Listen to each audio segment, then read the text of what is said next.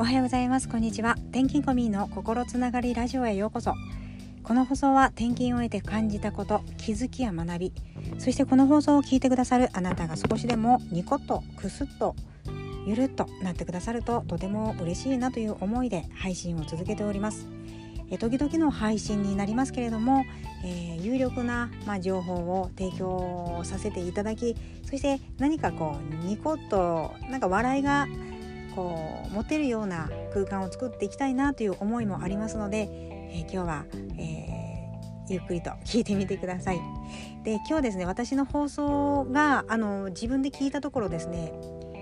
えー、伊達政宗さんがゆうんと書いてますっていう本を、えー、言ってるんですがそれちょっと間違いでですねそこであの訂正をさせてください。えっ、ー、とですね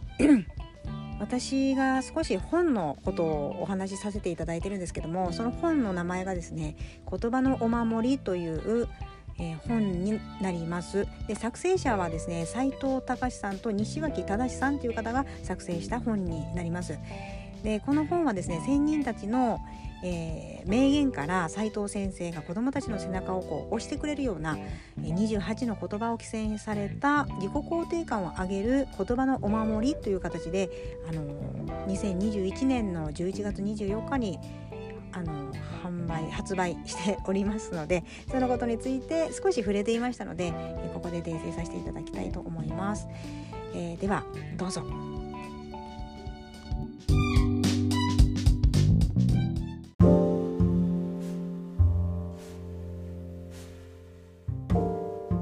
それではお願いします、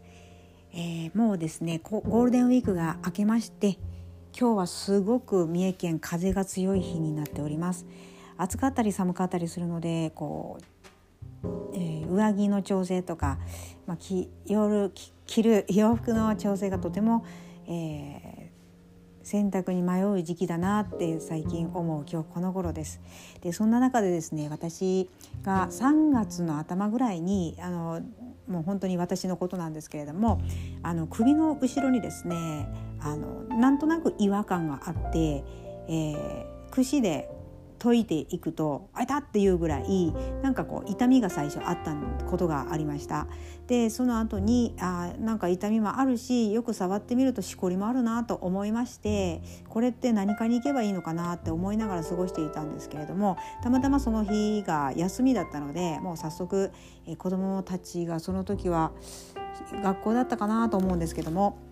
行ってその日に整形外科に行ってきたんですね。でその整形外科ではあのストレートネックと言われましてそしこりのことに関してはと、まあ、そこまで詳しく言われなかったんですけど私もしこりも、えー、とこうなんでしょう角度を変えるとですねほとんど分からなくなったりするんですよね。ただこう逆の方向を見るとポコってこう塊もあるような感じがしてなんかそれもあの後になるとですね気になるなっていうのが続いていたので次はいあの毎月行っている皮膚科がありまして、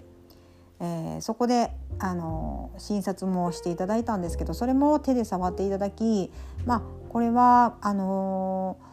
まあ、寝る時に体勢が悪いんじゃないっていう感じでどちらかというと、まあ、しこり云々よりも筋肉の塊だと思うようで終わってたんですよね。でもなんとなくまたずっとねしこりがやっぱり触るもんですからなんかこれはあるなって自分の中に思っているんでしょうね。それで、えー、私がよく聞いている Voicy のあの循環器内科の先生がいらっしゃいましてその先生にあのちょっとこう質問で書いたんですよねそうすると、まあ、40代の時って結構こう首の痛みとかあるんですよっていう形で言っていただいて、まあ、あの動脈のところにこうしこりがある人は痛みがないんですよっていう話からまあそこで整形外科に行ったらまずは安心じゃないかなっていうことで整形外科には行ってたんでですねなんとなくそれでもなんか自分の中でですねこうすっきりしないのがあって循環器内科行ったんですよ。そしたらそこでは触診をされてエコーとか何もしなくてですねこれは脂肪腫ですって言われたんですよ。で今度は脂肪腫かと思って脂肪腫ってあの小さくなることもなければ消えることがないんですよね。なのでこれが大きくなるとあの、まあ、切ってその脂肪腫脂肪の塊をキュッと取る取ることもできるとは書いてあるんですけど人によって様々でこれは取らない方がいいっていう人も書いてあるしですね、まあ、あんまり調べるとまた自分も自分のことをですねなんかこうあのネガティブな方向に行きそうだなと思ったのでもうここはやめてたんですけどでえー、しばらくしてまたあの角度を変えるとまたここにコリッとしたのがあるしまあこれまた脂肪腫だったら脂肪腫を取るところに行ってみようかなと思いまして思い立ったらすぐ行動しましてですね あのゴールデンウィーク明けの今日ですね、えー、そういう脂肪腫を得意とする、えー、皮膚科のところに行ってきました初めてのところって結構ドキドキしますよね。で行きましたところエコーをしてくださってエコーをした中であやはりありますねと言ってくださいましてですねこれは4ミリ4ミリじゃないと思うんですけど4センチほどの、えーエコーで見るとですねしこりがありますそして筋肉ではなくてリンパの方にありますって言われたんですよね。でえっと思いましてまたさらに、えー、リンパのしこりかとなりましてでこの辺りになるともっと詳しく見ていただいた方がいいかもしれないので耳鼻、科行かれている耳鼻科ございますかと言われたので私が耳鼻科は1回ですねちょっとふらっとしたことがあってめまいがあったのでその時に行ったぐらいでわからないんですって言ったんですよね。そうすると、えー、脂肪腫とか、えー、こういうえっとですねリンパの方に詳しい先生がいらっしゃるのでそこをあの紹介しますということで行ってみてくださいということで今日その足でですね行ってきました。そうするとなんと先生から言われたことはですねそこにできるものはまあ何にもないからあの全く心配せんでええって言われたんですよ。どう思いますか？なあと思いましてもう5回回ったんですねこれでも。3月からですけれどもそれでえー、そこの先生はあの触診をされて「よく気づいたねこんなこんな小さいのが」って言われまして、まあ、そういう先生だと思うんですよ言い方がですねちょっと強いんだろうなっていうのは思いましたけどじゃあこのしこりというかこの塊は何でできるんでしょうかっていう聞くとですねおそらくだけれども頭の皮膚のところに何か何かしらこう腫れとかあのあったと思うよって言われたんですよ。つまり皮膚の表面側に目には見えてなかったけれども何かこう可能まではいかないですけど何かこう出来物ができていたでそれを、えー、皮膚の中で吸収されてそのリンパのところで止まっているだけであってまあもうちょっとしたら消えていくんじゃないかなっていう話も言われたんですけれどもまあここにできることは特に心配せんでええって言われてそれで終わったんですよね。だからあなんかもうそれこそしこりが取れない気もするけれどもじゃあ、あの最初に行ったこの前に行った皮膚科であのリンパの、えー、リンパ腫って言われたこれは何ですか？って言われて「えー、そんなリンパ腫じゃないよ」って言われてですね終わったという。で、えっとまあ、それでもリンパ腫って言われたのにそのここに来て結局何もないっていうことってあるんですか？って言ったらですねあの看護師さんがよくあるんですよと言われまして結構その耳の周りだったりその頭の中で何かこう炎症が起きてる時はあの大きなリンパがですねあの最後に戦ってくれてそのリンパが腫れてる状態を、えー、ここにたまたまこう滞っていたのを見つけたんでしょうねっていう形で終わったんですよ。でもしこれがどんどん大きくなるとかですねもっと痛みが出るとかそういったことがあればもう一度来てみてくださいってその看護師の方がカバーしてくれてフォローしてくれてああよかったなっていうところで終わりました。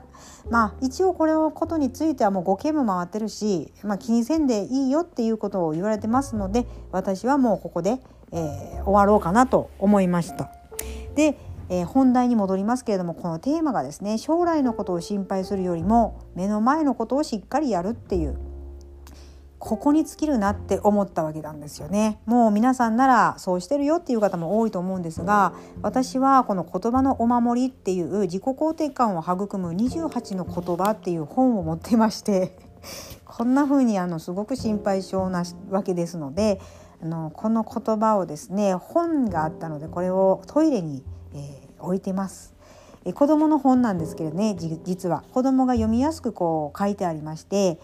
このテーマに沿ってこれを書かれた方っていうのも書いてあります。でこの書かれた方はもうご存知かなと思うんですけれども伊達政宗さんっていう方です。でこの伊達政宗さんは戦国時代の武将になりまして武将は天下を取るためにはどうしたらいいかっていうのを考える方なんですけれども明日や明後日のことならともかく5年後とかですね10年後のことをいくら心配してもどうしようもないですよねって言っているんですよね。そこでその千里の道も一歩からっていう言葉もあります。遠い道のりよりも一歩ずつ、まあ、小さくこう始めていくと、えー、一歩からの頑張りがその先に導くんだよということになりましてこの野球選手のイチローイチロー選手皆さんご存知ですよね現役時代にまずは次のヒット1本打とうと言って次の1打席にとにかく集中をしたそうです。はい、迷いがあって不安な時でも遠い将来のことをあれこれ心配するのではなく今できることをしっかりやろうということなんですよね。でこれにまああの通ずるところが私がまあこれに通ずるところもあるんですけれどももうちょっとでもですね何かこう心配する今ここにあるそのしこりのことが心配だってなるともうすぐですね病院に行ってこれは何だっていうのを原因を確認するっていう今できることをしているわけなんですよね。そうすることで先生から「これは大丈夫よ」と言われてえー、まあ、それを信じきってしまうのもあれかもしれないんですけれども私はもう5件行きましたし行動して、えー、不安なところはもう今は心配しないようしようと心に決めました。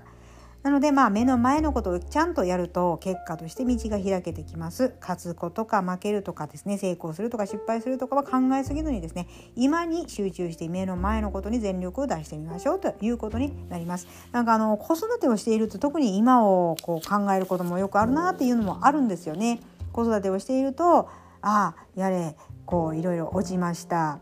やれ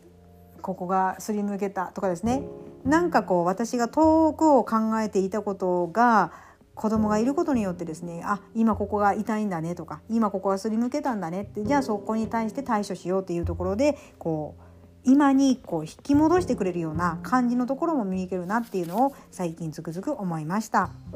どうでしたでしょうか、えー、将来のことを心配するよりも目の前のことをしっかりやるっていうのをテーマに話してみました。そしてこの伊達政宗さんの話も一緒にさせていただきましたちょっとでもこの放送があなたの役になってくれると嬉しいなと思いますえ今日は10分をちょっと 超えてしまいましたけれども皆さんの何かこう気づきになってくれてそしてあのゆるっとあの違うよ天気んこさんそういうのはっていう感じでですね見ていただければまた、えー、嬉しいなと思います。最後までお聞きしてくださり本当にありがとうございます。転勤子みーでした。